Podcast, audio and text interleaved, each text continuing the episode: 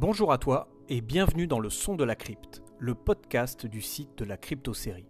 Ici, tu trouveras des versions audio des articles présents sur le site. Il s'adresse aux détracteurs de l'écrit et à tous les fans de séries télévisées dont la production est terminée ou pas tout à fait.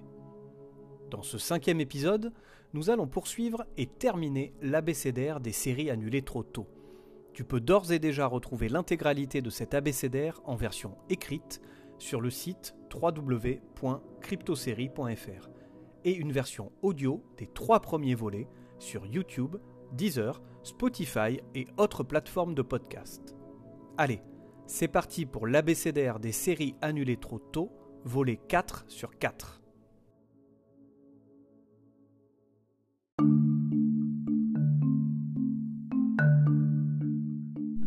Dans la vie, il y a les séries qui nous frustrent et les autres. Cette frustration peut être provoquée par plusieurs facteurs cliffhanger, déroulé du scénario ou bien une fin prématurée. C'est ce dernier facteur qui nous intéresse particulièrement. Alors que nous commençons à apprécier grandement une série, voilà que celle-ci disparaît de la grille de programmation. Une annulation précoce, souvent liée à des audiences qui n'étaient pas au rendez-vous. Pourtant, nous, nous l'aimions cette série.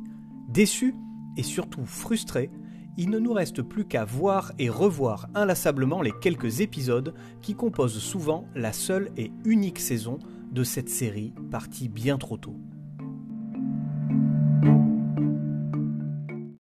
Voilà, nous y sommes. Bienvenue dans cet ultime volet de l'abécédaire des séries annulées trop tôt. Les sept dernières séries qui composent cette liste n'ont pour certaines pas été évidentes à trouver. Tu verras d'ailleurs que je me suis permis de prendre quelques libertés par rapport au nombre de saisons. Allez, sans plus attendre, je t'invite dans le dernier volet de cet abécédaire. C'est parti. T comme terrier. Autant pour certaines lettres, il a été laborieux de trouver la série adéquate, autant pour la lettre T, j'avais l'embarras du choix. Terrier est donc l'élu, mais elle était en compétition avec d'autres séries qui auraient elles aussi mérité quelques saisons supplémentaires, tant leur intrigue était passionnante. Pour n'en citer que quelques-unes, il y avait l'excellente The OA, avec une dernière saison digne d'un David Lynch et un cliffhanger qui laissait entrevoir une saison 3 palpitante et plus qu'intrigante. Il y avait également True Calling, et pas uniquement pour la présence de la belle Elisa Douchkou. J'avais noté The Black Donnellys, une série sur les mafias rafraîchissantes qui en avait sous le coude. Ou encore Trials and Error, une comédie loufoque et déjantée comme je les aime. Quoi qu'il en soit, il a fallu faire un choix, et je me suis donc tourné vers Terrier. Avant toute chose, connais-tu cette série? En as-tu entendu parler? Pas sûr, car elle ne dispose que d'une seule petite saison à son actif. Elle est restée assez confidentielle, et pourtant, elle avait tout d'une grande. Ouais, je connais, tu parles de la Clio en fait.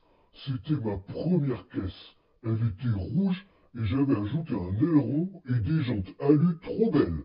Le moteur faisait un bruit de ouf et... Et tu restais coincé au sommet des Dodanes, et entre nous, on s'en fout. Donc oui, Terrier avait tout pour devenir une grande série. Avant de regarder d'un peu plus près les noms derrière ce projet, focus sur le synopsis. Terrier suit les aventures d'un duo de choc, Hank Dolworth et Britt Pollack. Le premier est un ancien flic divorcé. Son alcoolisme a eu raison de son boulot et de sa vie sentimentale. Le second est un ancien criminel. Ensemble, ils montent une agence de détectives privés à San Diego. Leur mission tourne principalement autour de divers larcins et adultères, mais cela est sans compter sur leur capacité à s'attirer des ennuis. Ils se retrouvent, malgré eux, embrigadés dans une sale affaire. Sur le papier, on peut y voir une fiction de type buddy cop assez classique. Et c'est d'ailleurs le cas au démarrage de la série, avec des épisodes pas réellement feuilletonnants qui pourraient presque se voir indépendamment les uns des autres. Pourtant, très vite la série montre qu'elle en a dans le ventre. Sa force réside dans son habileté à construire au fil des épisodes une intrigue palpitante. Plus l'histoire avance, et mieux on comprend les enjeux qui se trament, et plus on s'attache à ces deux énergumènes que sont Hank et Britt. Loin d'être des personnages irréprochables au départ, ils dévoilent petit à petit leur vraie nature, à savoir des types bien, avec un véritable sens de la justice. Au terme de sa première saison, Terrier n'est plus une simple série policière lambda que l'on pourrait suivre sur n'importe quel network. Elle se complexifie et n'hésite pas à malmener ses héros. Ok, ça sent très bon tout ça. Maintenant, regardons de plus près qui se cache derrière la série et qui on retrouve devant la caméra. À la production et à l'écriture de quelques épisodes, il s'agit de Sean Ryan, un nom qui ne t'est pas inconnu si tu as suivi The Shield. Je sais qu'il y a quelques détracteurs de la série policière qui te foutent des torgnoles à chaque épisode, mais elle fait partie pour moi des grandes séries de ces 20 dernières années. Je te renvoie d'ailleurs à la critique que j'avais écrite sur la série. Tu trouveras la fiche sur le site de la crypto-série. Toutefois, ne limitons pas Ryan à The Shield, car le type est assez prolifique et a travaillé sur bon nombre de séries, comme Angel, Lie to Me, The Unit, SWAT, Timeless, etc. Il y a certes à boire et à manger, mais certainement qu'il y en a pour tous les goûts. Pour le show, Ryan s'est associé à Ted Griffin, le scénariste du film Ocean's Eleven. Rien qu'avec ces deux noms, on peut dire que Terrier part sur de bonnes bases qui se consolident avec un casting 4 étoiles. Le duo de choc se compose de Donald Logg et Michael Raymond James. Donald Logg est connu pour avoir joué dans de très nombreuses séries. Tu l'as forcément croisé dans des séries comme Urgence, Life, Vikings, Sons of Anarchy ou encore Gotham. Sans oublier la sitcom Parents à tout prix, diffusée au début des années 2000. J'aurai d'ailleurs l'occasion de revenir sur la série dans un prochain article sur le site, car je viens juste de terminer un rewatch. Donc Log est ultra convaincant dans Terrier et finalement dans tous ses rôles. Le mec est aussi à l'aise dans la comédie que dans le drame. Un acteur que je prends beaucoup de plaisir à retrouver dans tous ses nouveaux projets. Quant à Michael Raymond James, tu auras pu le croiser dans True Blood, Once Upon a Time ou encore Billion. Je le connais un peu moins que Log, mais cela ne m'a pas empêché de l'apprécier dans Terrier. Il faut dire que ce duo fonctionne à merveille. Beau travail de la part des comédiens et bien entendu de la direction artistique irréprochable. Côté casting, citons également deux autres noms, Laura Allen, que tu as pu voir dans Les 4400 et Appen Leonard, et Rockmond Dunbar, que tu as pu voir dans Prison Break. Pour conclure, Terrier est une série dramatique, drôle, avec une intrigue forte. Sortie en 2010, elle a permis de proposer quelque chose de nouveau au milieu de ce foisonnement de séries policières mettant en avant des scientifiques, spécialistes et autres intellectuels de la criminologie. Terrier a un goût de sueur, de terre et de bourbon. Elle nous prend par la main, nous traîne dans la boue et nous malmène avec ses héros. La série s'achève malheureusement après une petite saison de 13 épisodes. Même si l'intrigue est plus ou moins résolue à la fin, une saison 2 aurait été plus qu'appréciable. U comme United States of Tara. Alors oui, la série a trois saisons, mais bordel, que c'était bon. Alors de quoi ça parle? La série suit le quotidien de la famille Gregson. Tara, la mère de famille, souffre de troubles dissociatifs de l'identité. Afin de comprendre sa maladie, elle décide de stopper son traitement. Max, son mari, Charmaine, sa sœur, et Marshall et Kate, ses enfants, découvrent alors les nombreuses facettes de Tara. United States of Tara est une comédie dramatique de la fin des années 2000 qui te plaira si tu as aimé des séries comme Weeds, Nurse Jackie ou encore The Bixie, chacune de ces séries abordant le thème de la famille dysfonctionnelle. Un événement souvent inattendu intervient et détruit un équilibre familial plus ou moins présent au début de la série. De ce déclencheur, qui peut être une maladie ou une séparation, la série nous conte l'histoire d'un personnage central, ici des femmes. Ah, les bonnes femmes et leur égoïsme légendaire qui chamboulent toute une famille qui n'a rien demandé. Comment ça j'abuse? Ah On me dit dans l'oreillette que ce procédé a été utilisé dans des séries avec des personnages masculins. Ok, effectivement, Hung ou Breaking Bad sont de bons exemples, autant pour moi. Plus sérieusement, revenons à la série et parlons un peu du casting. Si tu évoques United States of Tara à quelqu'un qui connaît la série, il est impossible que le nom de Tony Collette ne soit pas mentionné. Tony est l'interprète de Tara. Durant les trois saisons, la comédienne crève l'écran. Elle démontre tout son talent en enchaînant les performances scéniques. Chacun des personnages qu'elle incarne est totalement maîtrisé, pas une once de fausse note. La comédienne a d'ailleurs remporté de nombreuses récompenses pour son rôle, Emmy et Golden Globe, rien que ça. Le reste du casting vaut également le détour. John Corbett, l'époux de Tara, nous livre un personnage sensible, perdu et à fleur de peau. Les comédiens qui interprètent les enfants jouent aussi très bien. Mention spéciale à Kergel Christ, désolé si j'ai écorché son nom. Et en plus, le mec joue dans le groupe de Grind, Whelm, et pas un truc fin si tu vois le genre. Écoute un peu.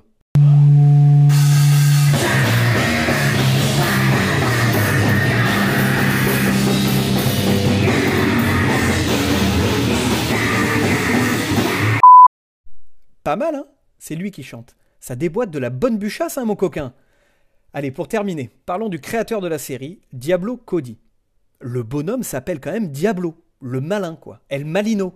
Ouais, bon, ok, mon espagnol est un peu mauvais. Je vous prends encore la main dans le sac. Vous invoquez le démon. Ce n'est pas comme cela que vous purifierez votre âme. Seul Dieu est notre sauveur. Attends, euh, si Whelm ne te suffit pas, on peut se mettre un petit euh, cattle decapitation dans les esgourdes Ah mince, elle est partie Mais reviens, je ne te veux que du bien Revenons à la série. United States of Tara s'achève donc avec une saison 3 qui clôture bien la série. Une saison 4 aurait toujours été agréable à suivre, mais parfois il faut savoir s'arrêter à temps. Passons à la lettre V comme Véronica Mars. Alors oui, je triche encore une fois car la série a connu quatre saisons. Mais j'omets de plein gré la dernière saison qui est une sombre bouse. Oui, tu as bien entendu, et si tu veux en savoir plus sur cet affront, je t'invite à lire mon argumentation sur le site de la crypte. J'aurai l'occasion de faire un épisode de podcast à ce sujet d'ailleurs. Donc, on se retrouve à présent avec trois saisons et un film. Faisons abstraction du film. Et virons aussi les saisons 2 et 3 certes pas mauvaise, mais loin de la qualité de la première. Nous voilà à présent avec la seule et unique première saison de Véronica Mars. La meilleure, un point c'est tout. Est-ce que l'Uchronie que je te propose te convient? Véronica Mars, c'est une saison. La série s'est arrêtée là, et on est tous d'accord pour dire que cette saison était excellente, et que notre déception de voir la série disparaître est grande.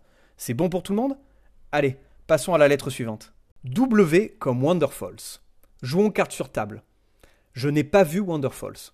Alors pourquoi parler d'une série que je ne connais pas, me diras-tu? Bah, Peut-être parce qu'il faut bien poursuivre cet abécédaire, j'ai envie de te répondre. Est-ce que je me fais les questions et les réponses tout seul? Étrange. Bon, figure-toi que pour t'apporter une réponse qui te satisfera, j'ai effectué quelques recherches et traîné mes guêtres sur pas mal de sites. Le résultat est que les critiques sont bonnes. Pas dithyrambiques, mais bonnes. Wonderfalls semble valoir le coup. D'ailleurs, une véritable fanbase s'est créée autour de la série. Autre point qui joue en la faveur du show, elle est signée par l'excellent Brian Fuller, le papa des séries cultes Dead Like Me, Pushing Disease et Hannibal. Rien que pour ça, la série me fait de l'œil depuis de nombreuses années. Je ne vais pas aller plus loin et prétendre connaître la série, mais ce qui est certain, c'est qu'elle a tout à fait sa place ici. Je ne manquerai pas de revenir t'en parler dès que j'aurai eu l'occasion de regarder les quelques épisodes qui la composent. C'est au tour de la lettre X comme 13. Bon, là encore, c'est un échec car je n'ai pas vu la série. En attendant, t'en connais beaucoup, toi, des séries annulées trop tôt qui débutent par la lettre X? Alors? Fais-moi le mariole. Hein. bon, entre nous, après avoir galéré à trouver la série, j'ai été assez déçu par mon choix. Disons que 13 n'est pas le genre de série qui m'attire, et le fait qu'il s'agisse d'une production EuropaCorp ne m'enchantait guère. Ce n'est pas pour les frasques de Luc Besson, son fondateur. J'en ai rien à cirer de ce mec, et si on se concentre sur sa carrière, il n'y a rien à redire sur la qualité de ses premiers films. Toutefois, les fictions produites par EuropaCorp n'ont jamais été de haute volée. Je parle bien des séries comme Taxi Brooklyn, Section Zero ou Taken. Car la section long métrage, au milieu de bonnes grosses bouses comme la saga Taxi ou Le Transporteur, nous a révélé quelques perles. Je pense notamment à Haute Tension d'Alexandre Aja, ou encore à des films comme Trois enterrements, Ne le dis à personne ou Dick Neck. Quelle claque, Dick Neck. Au fait, tu veux une bière? J'espère que tu as la référence. Hein. Sinon, tu vas sur le site, tu verras, je t'ai mis un extrait de Dick Neck. Donc on s'éloigne un peu du sujet, mais tu auras bien compris que je n'ai pas grand-chose à dire sur 13, n'ayant pas vu la série et connaissant très mal la bande dessinée de Jean Van Hamme et William Vance. Il m'est donc difficile de dire s'il s'agit d'une bonne adaptation. Il reste que les critiques sont assez enthousiastes, décrivant le show comme une bonne série d'action. Peut-être as-tu été conquis par la série, dans ce cas, ben, je te laisse la défendre dans les commentaires sur le site ou à venir m'en parler sur les réseaux sociaux. Nous approchons de la fin de cet abécédaire. Passons à la lettre Y comme You, Me and the Apocalypse. En plus d'avoir un titre plus qu'accrocheur, You, Me and the Apocalypse est une série originale et rafraîchissante. J'ai déjà eu l'occasion de t'en parler car elle a sa place dans l'abécédaire des séries cultes. Je te renvoie vers l'article et note que l'abécédaire des séries cultes aura droit bientôt à ces épisodes de podcast. Donc sans rentrer dans les détails, voici quelques points positifs qui permettent à la série d'être dans cet abécédaire. Tout d'abord, un synopsis très alléchant.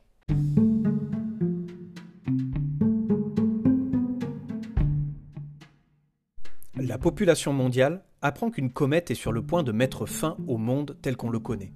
Des destins liés entrent alors en collision. Un prêtre décontracté, un banquier et son jumeau maléfique, une femme en prison accusée à tort et sa co-détenue raciste. Comme tu peux le voir, la série foisonne de personnages excentriques. Et il n'y en a pas un dont l'histoire prend le dessus par rapport aux autres. On suit tous ces personnages incroyables avec en prime des histoires qui se croisent et offrent au scénario de multiples opportunités de se renouveler. Ensuite, le tout est servi sur fond de comédie dramatique à l'humour anglais. Absurde et humour décalé sont au rendez-vous, de quoi plaire aux aficionados du genre. Enfin, mentionnons un casting 4 étoiles avec Jenna Fisher de The Office, Rob de À la Maison Blanche, Megan Mullally de Will and Grace, Matthew Bainton de The Wrong Mans et Patterson Joseph vu dans Survivors. Rien que ça. Il est vraiment regrettable qu'une saison 2 n'ait pas vu le jour. La série avait encore beaucoup à nous offrir. Nous arrivons à la fin de cet abécédaire avec la lettre Z comme Zapt, Là encore, il a été bien difficile de trouver une série. Pour m'aider dans ma réflexion, je suis allé faire un tour en vélo durant lequel j'ai porté secours à une famille d'écureuils, j'ai aidé une mamie à porter ses courses, j'ai sauvé une jeune femme qui se faisait emporter par la rivière en crue pour enfin soigner les brûlures au visage d'un homme en y apposant mes mains. Un jour comme un autre finalement. Mais ces petites sorties m'aident à réfléchir. Et ça n'a pas loupé, car en rentrant chez moi, l'illumination m'a frappé je dois parler de la série anglaise Zapt. Je te vois en train de douter et de remettre en question mes propos. Je ne suis pas un affabulateur. J'ai peut-être modifié légèrement la réalité. Mais qu'est-ce que cela change? Le résultat est là. J'ai trouvé la série. Ok, ok, la vérité est celle-ci. J'ai sorti mon vélo, j'ai crevé au bout de dix mètres, j'ai fait demi-tour et me suis entravé sur une branche pour finir la tête la première dans des orties. En rangeant mon vélo dans le garage, je me suis cogné et j'ai fini les fesses dans une flaque d'huile laissée par ma voiture qui, je ne le savais pas encore, est en panne. Et c'est à cet instant précis que j'ai trouvé le nom de la série.